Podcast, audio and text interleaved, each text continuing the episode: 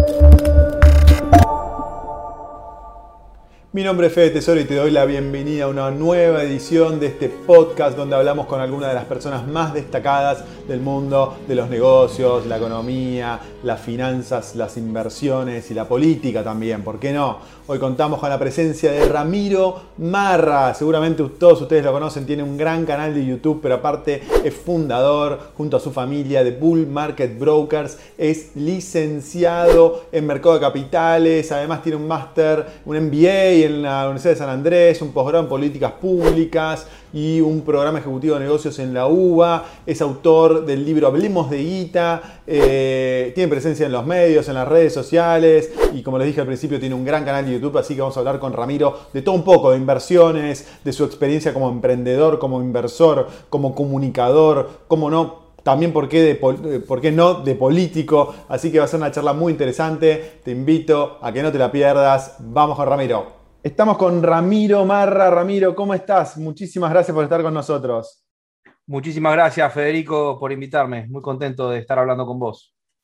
Bueno, eh, un placer tenerte. La verdad que es buenísimo ver todo lo que haces todos los días, tanto en YouTube como en el resto de las redes y las cosas. Así que hay un montón de cosas para charlar. Pero me gustaría empezar por el principio, si te parece bien. Eh, si no me equivoco, empezaste a trabajar en la empresa que fundó tu viejo, Bull Markets, de chico. ¿Cómo, fue, cómo fueron esos inicios, digamos, eh, en que empezaste a trabajar eh, en Bull Markets cuando eras chico? Bueno, es, es, una, historia bastante particular. Mira, justo, justo hace poco, el año, hace dos años nos hicieron un caso de estudio en la UCA, pues somos una empresa multigeneracional, o sea, Bull Market Brokers es una empresa que, el broker de bolsa se crea, digamos, entre una generación de mis padres y de, y de mis hermanos. O sea, lo hicimos todos juntos. O sea, es un proceso muy importante. Y con una filosofía de familia que no fue de mi padre, sino también fue de mi madre. O sea, todos tenemos un rol muy importante. O sea, de entrada fue pensado como para la familia, digamos. No, no, no es que fue un proyecto de tu viejo solo, digamos.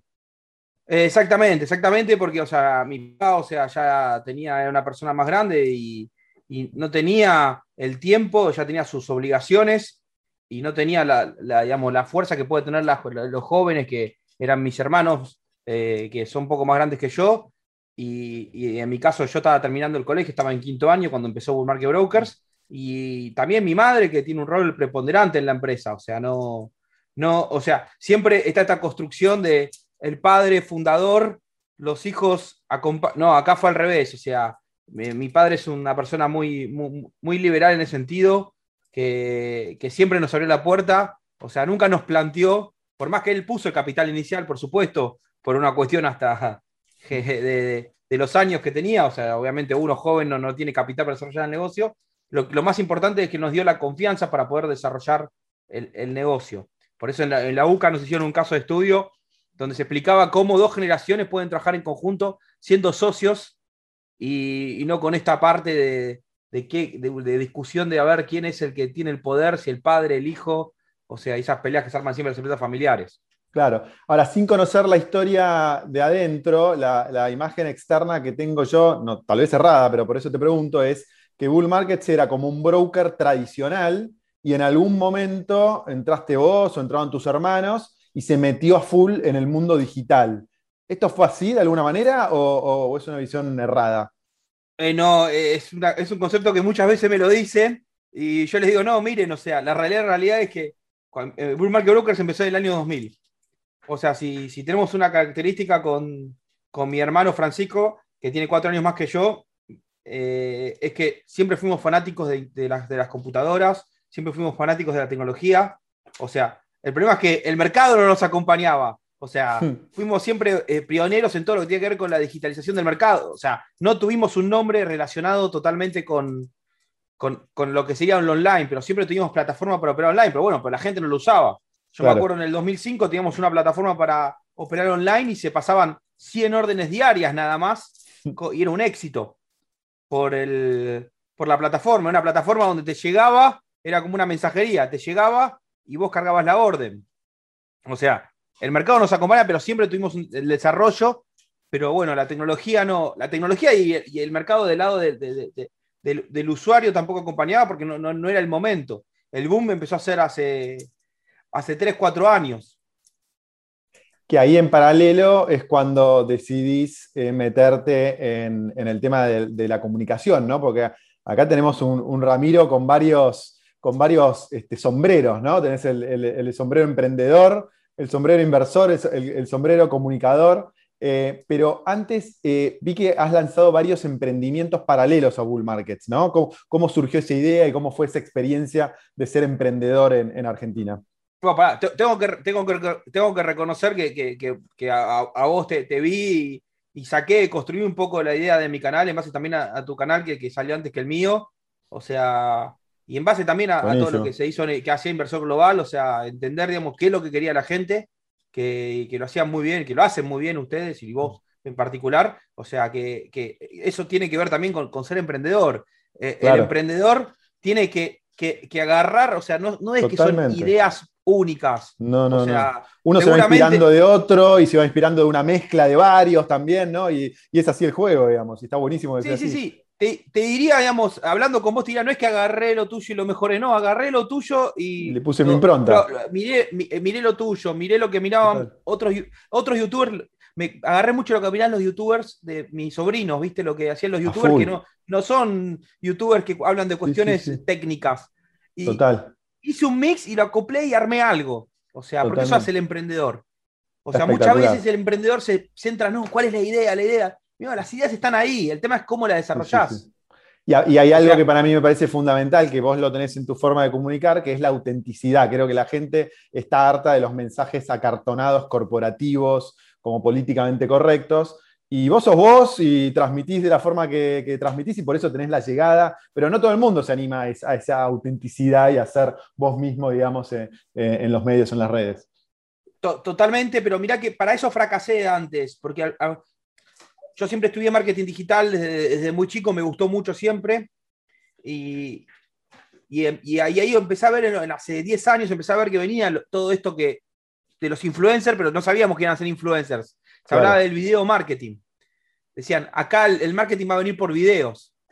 Entonces, agarraba gente acá en Bull Market y decía, bueno, hagamos un video explicando qué es un bono. Y claro, me pasaba eso, la gente era muy acartonada. Claro, decía, no, esto no es lo que necesitamos, necesitamos más relajado. Y hasta que un día, mirando, mirando a, los youtubers de mis sobrinos, dije, no, pará, esto es prender la cámara y hablar. Sí, sí, sí. Es eso. Y, la segunda variable que, ahí también tomo del, trabajo que haces vos y, el consejo que tiene de un emprendedor y también alguien que quiere desarrollar algo en redes, para mí el secreto es la constancia. Total, clave. Ser constante. O sea, hay momentos, vos lo, ves también en tu canal, seguro que hay momentos que que tenemos mejores ciclos y peores ciclos. 100%. Que el algoritmo te agarra, que el algoritmo no te agarra. Y... Sí, sí, sí. es una ciencia oculta, es, algo secreto, eso nadie lo sabe, pero sí pasa, pasa full. O sea, ahora a mí me están mirando un 30-40% menos que en julio del año pasado, pero no dejé de hacer videos. Totalmente. Y por ahí en seis meses te están viendo 10 veces más, más gente, digamos. claro, claro, pero eso es en todo, en todo tipo de emprendimiento. Hablamos con, esto de los canales, pero lo podemos hablar con cualquier tipo de emprendimientos. Y también tiene que ver que mucho con el mercado, con el inversor. El inversor tiene que ser constante. o sea, muchas veces la gente cree que tiene que venir a la bolsa, ganar un poquito e irse. No, tenés que ser constante. Y generando una cultura de inversor. La cultura del inversor está muy relacionada con la cultura del, del emprendedor. O sea, muchas cosas que yo aprendí como inversor, como trader, como el nombre que queramos poner, como broker, porque el broker también mira lo que hacen otros, lo llevé para el mercado del emprendedurismo, es decir, a ver cómo hacemos para, emprender y, que nos vaya bien. Dentro de un lo que sí hicimos dentro de Bull Market es en un mercado tradicional emprendimos. Bueno, e, eso me parece que es, es espectacular, ¿no? Porque hasta hace poco tiempo, para alguien que tiene un broker como vos, meterse en YouTube era una locura, digamos, o sea, era como, como una falta de seriedad, por decirlo de alguna manera. ¿Cómo fue ese proceso, digamos? ¿Tuviste que tu luchita interna, me imagino, de decir, no, hay que ir por este lado, eh, alguien te habrá dicho, no, no tiene sentido, los brokers no hacen eso? ¿Cómo fue ese proceso? Te digo que eh, fue, fue un proceso de trabajar una idea por algunos años, hasta que dije, es por acá, eh, y cuando grabé el primer video, y lo tuve dos semanas en privado. y, se lo, mostraba a la gente. Y cuando vi la cara a la gente dije, es por acá. Increíble. Era como un focus group. con amigos, con gente acá en la oficina, che, ¿qué te parece esto? Y veía que la gente sonreía cuando miraba el video. Y me decían, che, está muy bueno, me decían. Y dije, es por acá. Después de hacer un pequeño focus group, o sea, hay algo importante que siempre los emprendedores tienen que saber. A mí me, lo enseñaron una vez en un curso de emprendedurismo en, en, San Andrés. Sergio, Sergio Potigo, un profesor de San Andrés, que conozco, fenómeno. En, este tema, dijo, hay que pensar siempre en ese primer cliente. ¿Quién es tu primer cliente? O sea, y yo fui a buscar el primer cliente a alguien cercano a mí. Claro. Y eran mis amigos, mis familiares, la gente acá de la oficina, y compraron. Y dijeron, este es el lugar para donde hay que ir. Que por suerte yo tenía la suerte de, capitalizar eso después con todo, todo lo que era el negocio del broker y todas las cuestiones em, de emprendedurismo que hacimos dentro del, broker, que hoy somos más que un broker, por suerte. ¿Cómo, contame eso, contame eso, ¿cómo, fue, cómo se fue expandiendo Bull y cómo surgió la idea de, convertirlo en más de un broker? Bueno, eh, un poco lo que fuimos fue, fue adaptándonos a, lo que el mercado pedía, a lo que la gente necesitaba.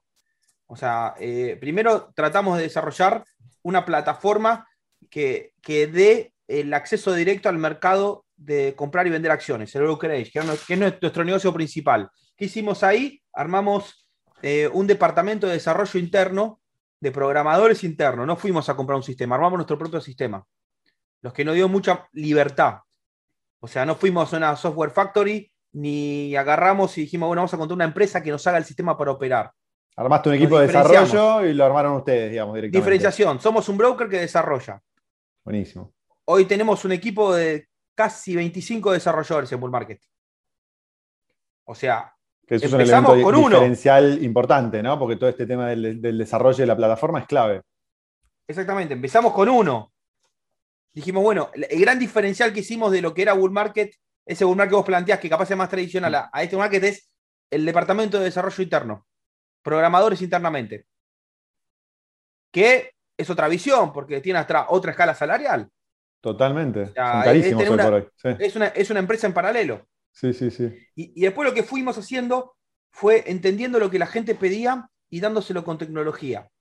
Entonces, te digo algunos diferenciales. Por ejemplo, salió una reglamentación que podíamos vender fondos comunes de inversión de terceros.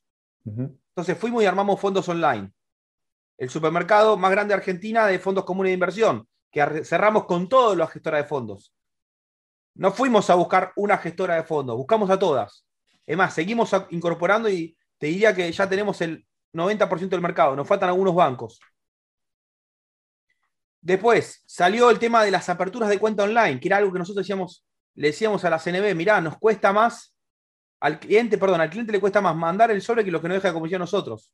Capo, antes era todo firmado en papel, digamos. Eh, la CNB te exigía eso. Exacto, y lo tienen que mandar por correo, certificado. O sea, entre el correo y la certificación de firma, le dejaba más al escribano y al correo que a nosotros de comisión. Dijimos, es una locura esto. Claro. Entonces, insistimos mucho con la apertura de cuenta online. Entonces agarré y dije, bueno, vamos a hacer la apertura de cuenta online. Hicimos ese proceso. Después salió el tema de las casas de cambio online. Sí. Las casas de cambio online que eh, agarramos y armamos Google Exchange que ahí armamos un lío bárbaro porque armó ese famoso rulo que la gente compraba y vendía contra el dólar bolsa, sin saber qué iba a pasar cuando lo armamos nosotros. Nuestro objetivo era bajar la brecha que tenían los bancos entre la compra y la venta. Claro. Vender el dólar más barato que los bancos. Después pasó un montón de cosas en la Argentina. Eh, todo esto es muy difícil, todo esto que cuento es muy fácil, es muy difícil, porque, por ejemplo, con los fondos comunes de inversión nos agarró el reperfilamiento en el medio. ¿Qué quiere decir esto? Que no teníamos el problema de un fondo en reperfilamiento, teníamos el problema de un montón de fondos. Sí, sí, sí. Tuvimos que un departamento especial de reperfilamiento. Para todo esto aprovechás el mismo equipo de desarrollo, ¿no? Te va desarrollando eh, cada una de esas plataformas eh, que vas lanzando. Totalmente, lo vamos haciendo, lo, hacemos, yo diría que hoy estamos haciendo el 99% de las cosas de forma interna.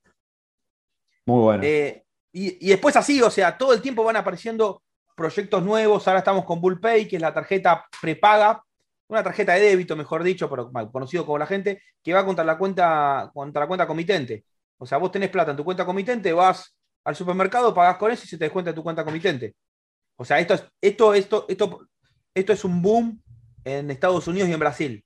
O sea, los brokers en Estados Unidos y Brasil con el tema de la tarjeta la están rompiendo. O sea, es lo que más está pegando. Muy bueno. ¿Cómo, cómo haces para, mm, que, eh, para resolver el tema? Porque todas estas cosas que contás, las estás contando en un minuto, pero implementarlas es un despelote, digamos, todo lo del, lo Bull Pay, la tarjeta de débito. Entonces, ¿cómo haces para eh, dividir tu tiempo entre emprendedor, operación, contenido. Me imagino que te dividís entre tus hermanos o tenés un equipo, porque generar contenido también lleva tiempo, digamos, este, y no puedes hacer todo al mismo tiempo. ¿Cómo resolvés esa encrucijada? Bueno, eh, el, contenido lo, voy generando, lo voy pensando, digamos, eh, constantemente. como soy auténtico, o sea, no, o sea, es muchas veces no es mucho contenido preparado. El que ve mis videos va a decir, che, pará, este prendió la cámara, yo prendo la cámara y me pongo a hablar del tema, según lo que leí, según lo que entiendo, según lo que hablo con, el equipo de, research de acá de Bull Market. y después, o sea, la realidad real te digo, o sea, mucha gente dice, bueno, pero ¿cómo tienen divididos? O sea, la realidad real es que somos una empresa familiar. Y cuando vos sos una empresa familiar, o sea, eh, es una empresa, y somos liberales, eh, liberales en el sentido de ver la vida. O sea, no estamos, hay mucha libertad acá. Entonces, o sea, eso ayuda mucho a poder desarrollar cosas. A veces algunos pueden creer que internamente que, son, somos desorganizados, pero no, es que somos liberales, o sea, la realidad. Queremos que la gente tenga libertad de poder hacer, o sea, que cada uno desarrolle lo que quiera hacer, que cada uno traiga ideas y eso ayuda mucho, porque, o sea, cuando vos das libertad, no tenés que estar constantemente en todo. Totalmente. Porque la libertad también da confianza.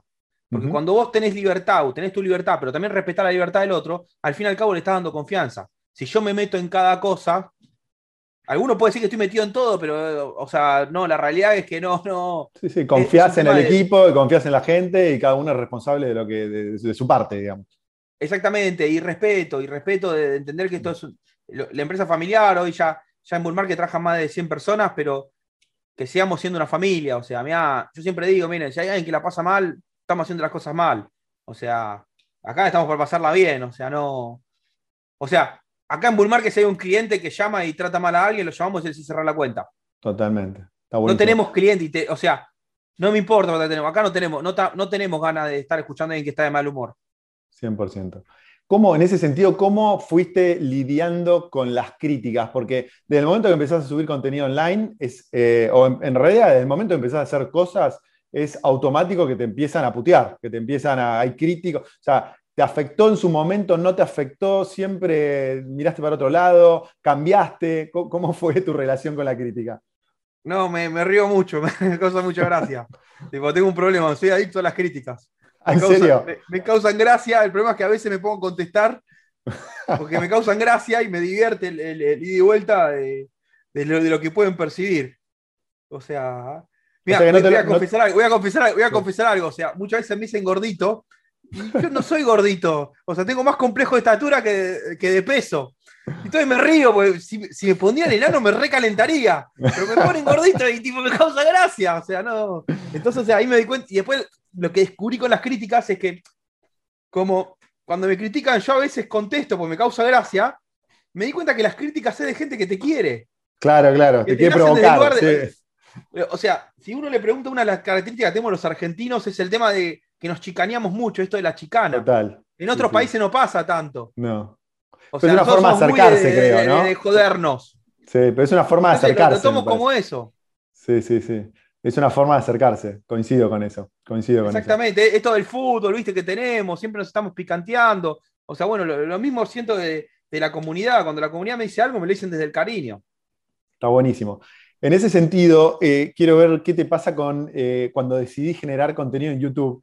Lo que me está pasando últimamente, que quiero ver si te pasa a vos igual, que YouTube está haciendo como, siento que es como un minuto a minuto del prime eh, de televisión, que están con la cucaracha, viste, los que están en la televisión y están viendo qué tiene rating. O sea, es como que YouTube te premia todo el tiempo lo que tiene rating, ¿no? Lo que quiere ver la gente en el momento. Y a veces siento que te obliga a hablar de cosas que vos por ahí no querés hablar. Entonces ahí tenés que tener un, equilibrio entre que el contenido que generes no sea un contenido que solo te interese a vos y no lo vea nadie, pero por otro lado tampoco de hablar de cualquier boludez que no querés hablar. ¿Te pasa eso eh, cuando empezás a, generar el contenido en YouTube, de tener una lucha entre el contenido que querés generar y el que quiere YouTube, en cierta manera? Sí, me pasa constantemente, pero tengo un problema. No sé cuál es el que quiere YouTube.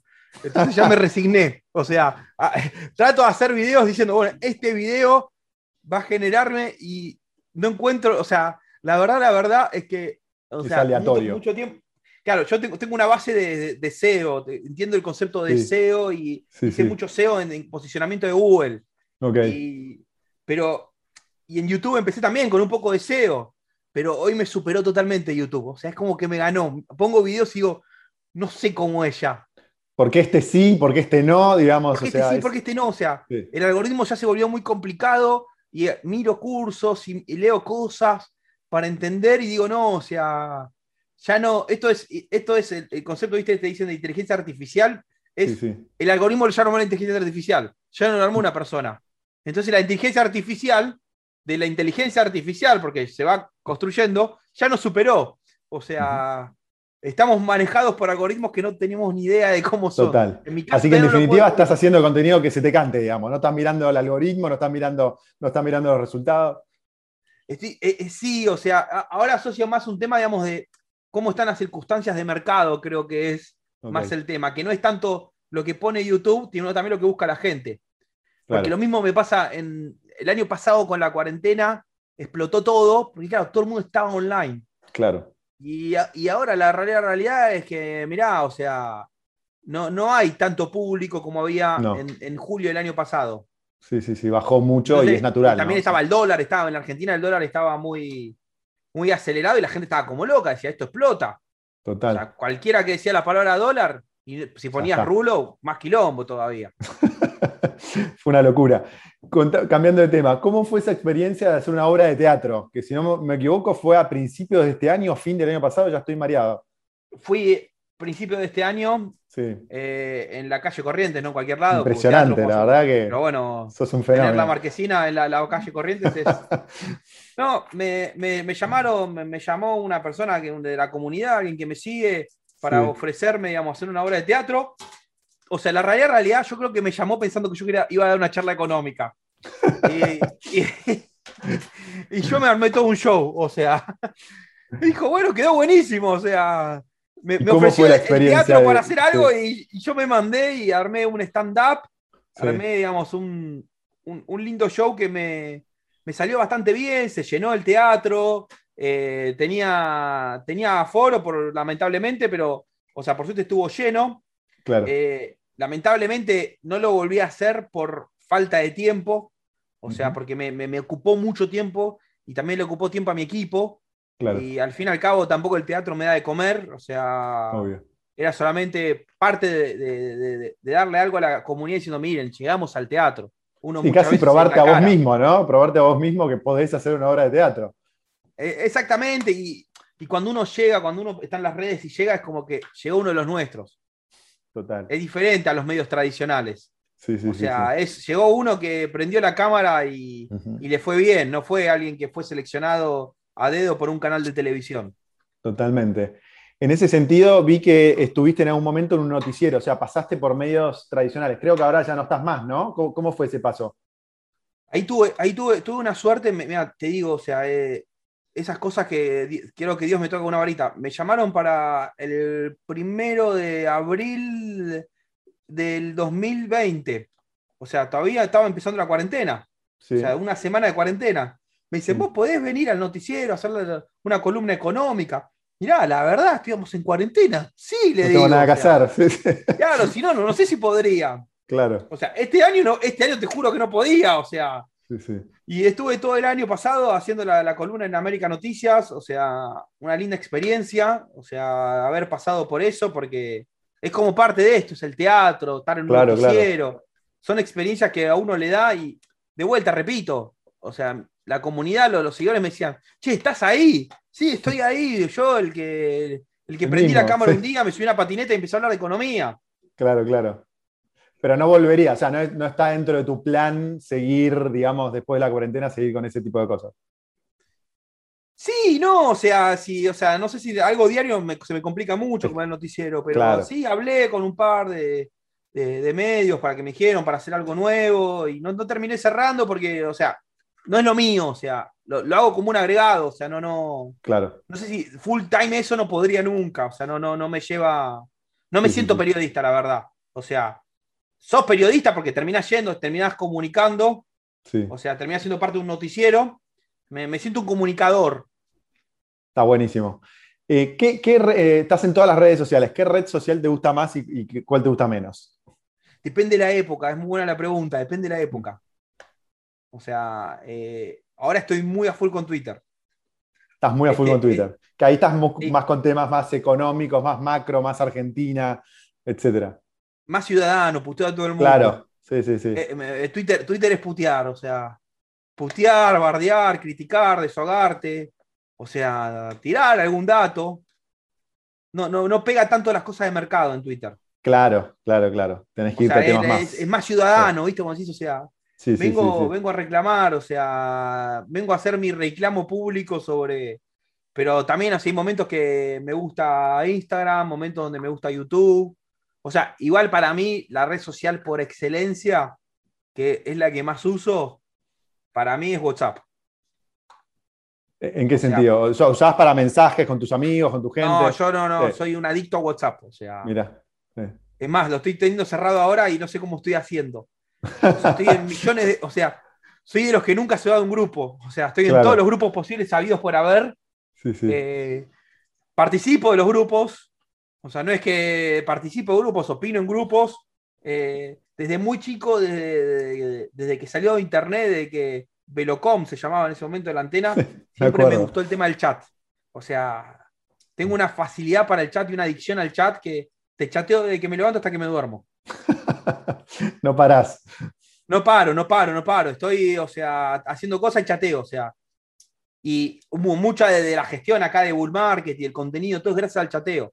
Porque, o sea, el WhatsApp me dio la posibilidad de que mucha gente se conecte a mi mundo, que era el chat. Claro. O sea, yo vengo de, de la época de ICQ, del Mirk, de... Me acuerdo antes de- del año 2000, que era el Mirk, y, y- y era encontrar 100 argentinos que chateaban, era, o sea, un éxito cuando Una había 100. odisea. Sí, sí. Y, vos- y era, hola, ¿de dónde sos? Era eh, chatear. Sí. Y que ahora todo el mundo pueda chatear, a mí me, me cambió la vida. Por eso, si tengo que elegir una red social, para mí es WhatsApp. Vas por ese lado. Buenísimo. Bueno, recién mencionaste que estabas muy fanatizado con Twitter y ahí en Twitter hay mucho tema de política, economía, macro. ¿Cómo estás viendo la, la- la- la Argentina actual? Preocupado, preocupado, preocupado porque estamos en un, en un lugar de- de- donde no salimos. O sea, estamos, o sea, esto a uno dice, ¿cuándo explota? No, ya explotó esto. Ya estamos, estamos muy mal. O sea, estamos muy mal, eh, favorecidos, eh, eh, que el mundo le está yendo muy bien. O sea, si tuviéramos algún siglo negativo del mundo, no sé dónde estaríamos. Totalmente. O sea, estamos favorecidos gracias a que al mundo le está yendo bien, pero nosotros estamos muy mal en términos comparativos y en términos reales. O sea, cuando uno ve lo que pasa con, con la pobreza, dice, ¿cómo podemos llegar a eso? ¿Cómo podemos haber hecho las cosas tan mal? Eh, la, la economía argentina no tiene rumbo, no, no, no, no, no sabemos a dónde vamos. O sea, no, no puede ser que, que se planteen planes económicos hasta una elección. O sea, casi es un fraude electoral para mí esto. Una locura. Yo lo considero un fraude electoral. Que me digan, no, vamos a man- mantener el tipo de cambio eh, quieto para que no impacte la inflación, para que nos voten. Pero pará, me lo están diciendo, por más que se lo digan en off a un periodista. Eso es Totalmente, fraude. Me Totalmente. están mintiendo. Me estás diciendo que todo esto son cuestiones que vos estás manipulando en el corto plazo para que cierta gente te vote. Sí, sí. Es está, na- gravísimo. está na- naturalizado, ¿no? Es como que todo el mundo ya lo naturaliza y no le llama la atención, pero sí, coincido que, que es gravísimo. Eh, me, me encantó la palabra que vos hiciste, y aparte lo naturalizamos. Sí, sí, sí. O sea, porque la realidad que tendría que el periodista que escribe este diga, esto es una Escándalo. vergüenza. Es un escándalo. ¿Cómo te van a decir? ¿Cómo todos vamos a aceptar que se hacen cosas en base a una elección? Aparte, se hacen cosas que están mal en una circunstancia de que estamos mal. O sea, no es que están haciendo las cosas, porque tampoco tienen seguridad de que les vaya a salir bien. O sea, yo cuando los veo digo, pero aparte son idiotas porque, o sea, tienen muchas chances de que les salga mal. Totalmente, totalmente. Y si les sale bien como ellos quieren, ganan la elección, perfecto, está bien. Pero dentro de 10 años, la historia los va a juzgar. Sí, o no, te- no, no tan adelante. Después de las elecciones el quilombo va a seguir estando Bueno, después de las elecciones, que hacer, bueno. digamos. Totalmente, o sea, digo, ¿cómo lo van a defender esto en diciembre? ¿Los van a putear? ¿Para qué quieren una elección si después te van a putear? ¿Y cómo ves el futuro? Siempre hago a las personas que, que entrevisto, hago esta pregunta. Hay dos, o sea, el futuro de Argentina eh, hay algunos que ven peligro de que Argentina sea la próxima Venezuela, es decir, que cada vez haya menos división de poderes, de que un grupo domine, que sea casi una dictadura, y hay otros que te dicen, no, no veo que, eso pueda pasar porque Argentina tiene determinadas características que eso nunca va a ocurrir. ¿De, qué lado te parás, digamos? ¿Cómo ves esa amenaza? Bueno, o sea, es una amenaza que eh, creo que un, poco la, decimos los argentinos y la tenemos para, tener los ojos atentos, ¿viste? a ver, che, a ver qué está pasando, para no estar desprevenidos.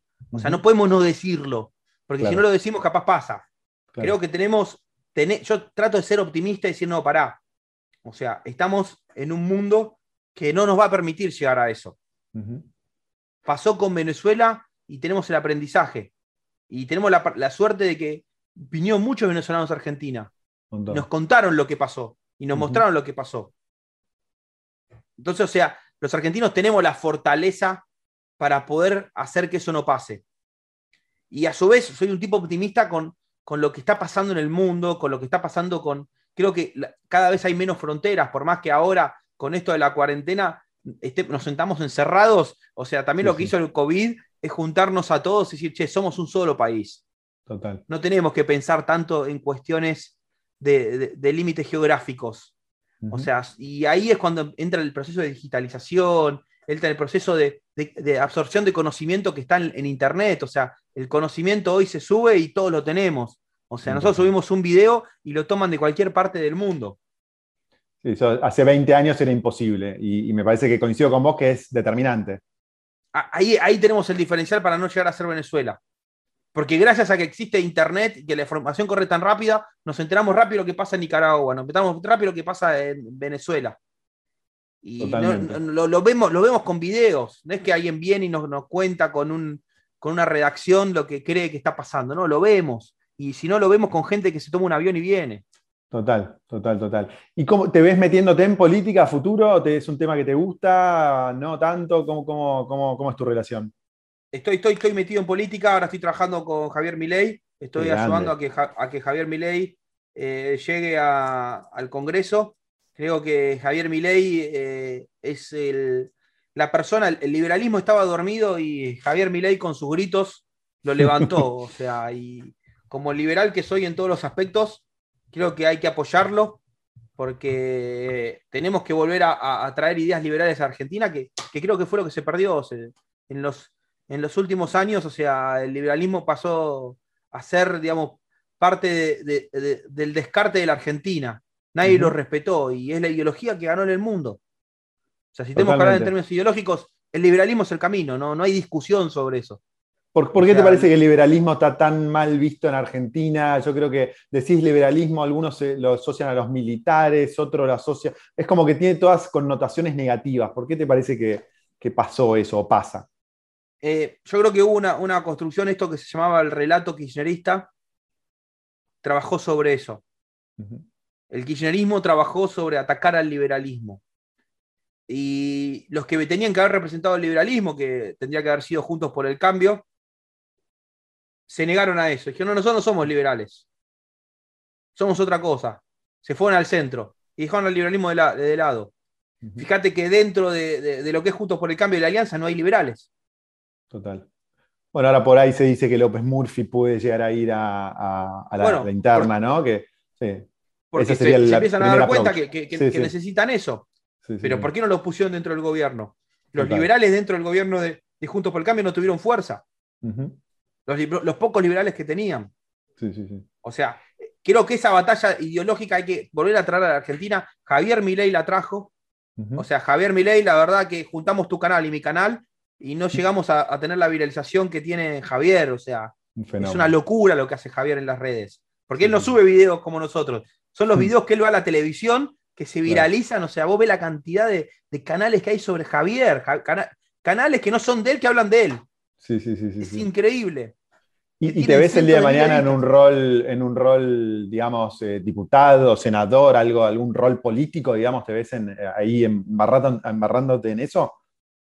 Si es necesario, sí, por supuesto. O sea, no, no, no, no, no, no le tengo, no le tengo miedo, no le tengo miedo y por suerte, o sea, no tengo la necesidad económica de hacerlo, entonces nadie me va a acusar de, ser más de lo mismo. O sea, no, no, no, no, no, no, no lo haría por, por, los ingresos porque son mucho menores de lo que yo puedo generar en, mi, negocio. En realidad lo pensaba por ese lado, o sea, yo lo pienso por los sacrificios que implicaría, en mi opinión, eh, eh, meterse en política, porque necesariamente la gente te va a putear más porque va a desconfiar, y el otro tema es que le vas a sacar tiempo al resto de las cosas que haces. Entonces creo que en realidad para una persona como vos es un sacrificio meterse en política, no sé si lo ves igual. Sí, sí, es un sacrificio, pero te digo también lo que me pasa un poco. Un poco lo que me pasa es, o sea, la gente, gracias, eh, me hiciste ganar plata a la bolsa, gracias por la educación financiera que me das, te banco, y, uno, no, gracias a vos, le decís vos, no, sabes cómo agradecerle. Y hay un punto donde digo, pará, o sea, hacer política también es agradecerle a esa comunidad que me banca. 100%. 100%. O sea, por más que me vayan a putear y por más que a veces pueden, van a estar descontentos con algo que pase, porque la política es eso. Pero es la manera de agradecer, yo me sacrifico por la gente que me banca. Sí. Estoy seguro que todas las, todas las personas que te siguen, no creo que todas sean liberales, ¿entendés? O sea, todas te siguen por inversiones, porque los ayudas a invertir mejor, pero ahí debes tener un, universo de gente de todo tipo, digamos. Sí, igual cuando, cuando hablamos de inversiones todos se convierten en liberales. O sea, hasta, hasta, el, más zurdo de todos hace liberal cuando habla de, su, propio capital. Pero eso es raro, eso es extraño, ¿no? Porque hay gente que le encanta las inversiones, pero después a nivel económico es cero liberal. Decís, ¿cómo compatibilizás, no? Una cosa con la otra. Totalmente. Sí, o sea, ahí creo que, que, el gran desafío es entender que uno no puede dejar contentos a todos. Claro. Que algunos sí, alguno puede putearme, puede. Pero yo hago lo que creo que está bien. Voy por el lado que creo que es el correcto. O sea, y creo que es una manera de devolverle o sea, algunos dicen, yo hago política, muchos políticos dicen, yo hago política porque mis hijos, mira, yo la verdad no tengo hijos, pero tengo una, una comunidad que la verdad, la verdad que no sé cómo agradecerles. Claro. O sea, a mí voy por la calle, me piden una foto y, me pongo nervioso, digo, pero o sea... ¿Te pasa eso mucho? ¿Qué hago?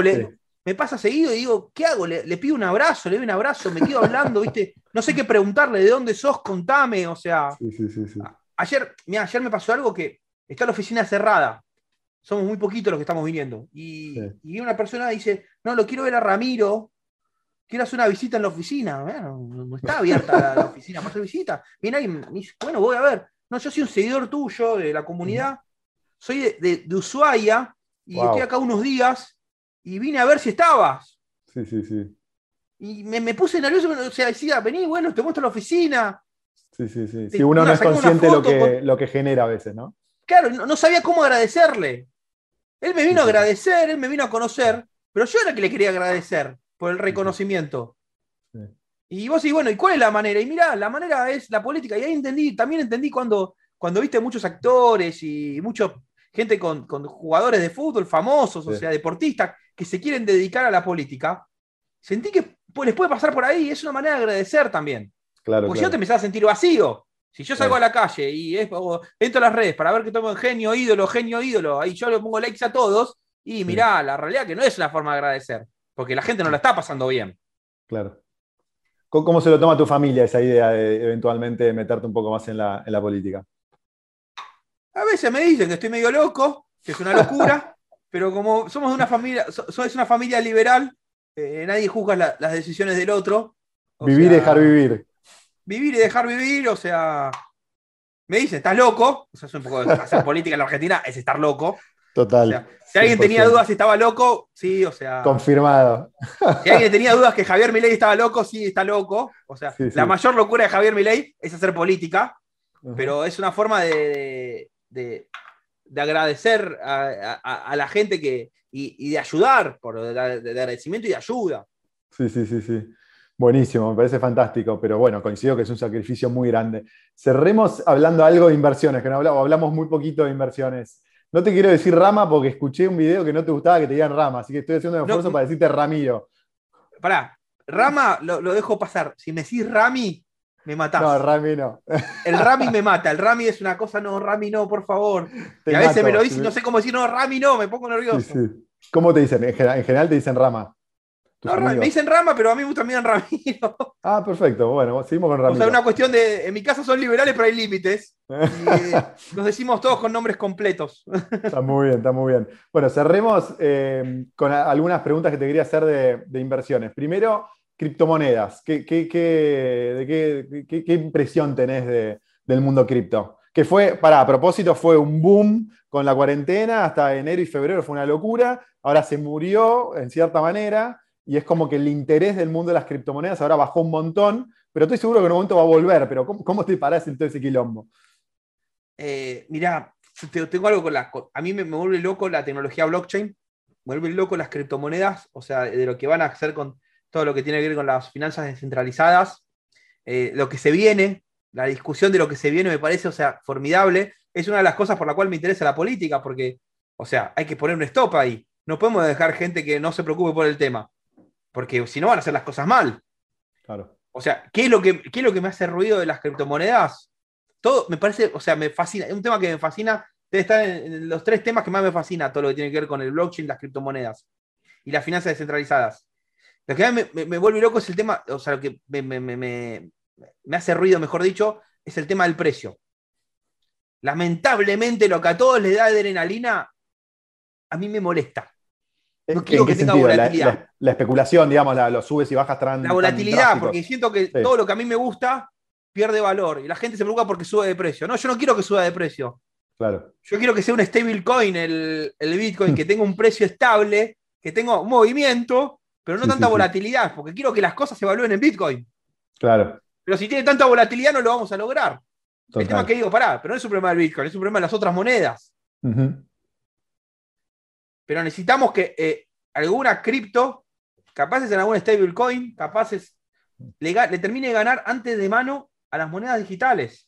Porque van a venir los bancos centrales, van a poner su moneda digital y nos van a querer confundir diciendo, no, son nuestras criptos y no, son las mismas monedas que vos mal administrás.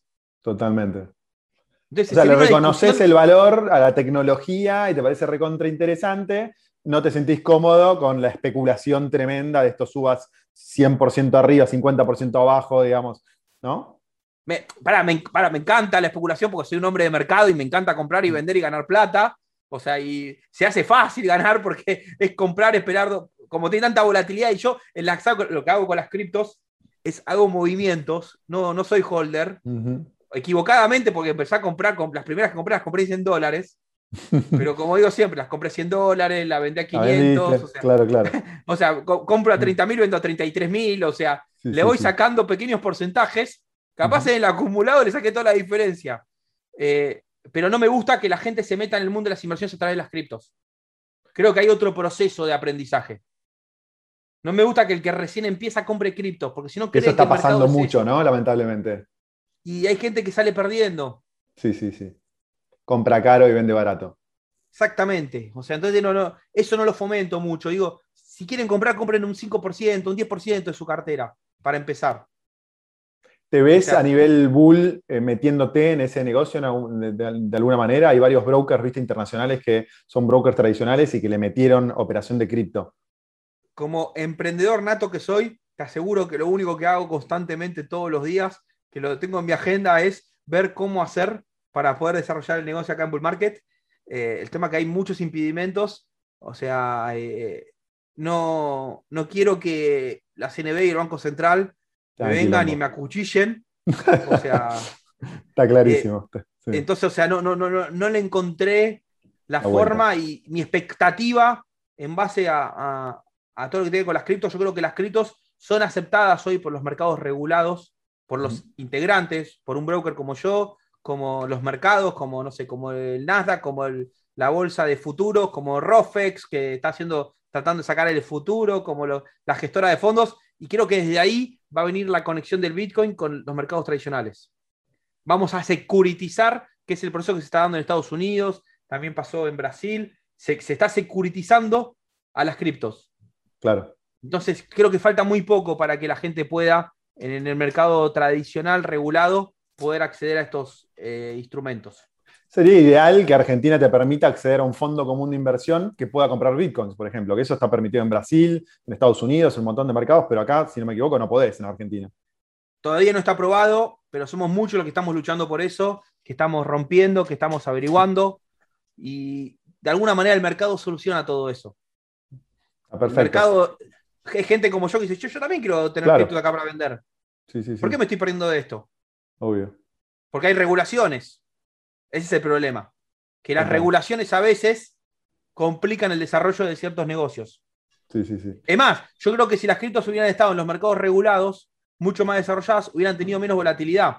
Total. Porque habría, habría más institucionales, habría más instrumentos de cobertura que harían que habrían subido de una manera más sana.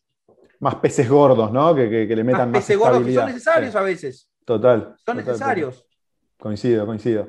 Desde el punto de vista de estrategias de inversión, ¿qué te gusta más? ¿Qué te sentís más cómodo? ¿El trading?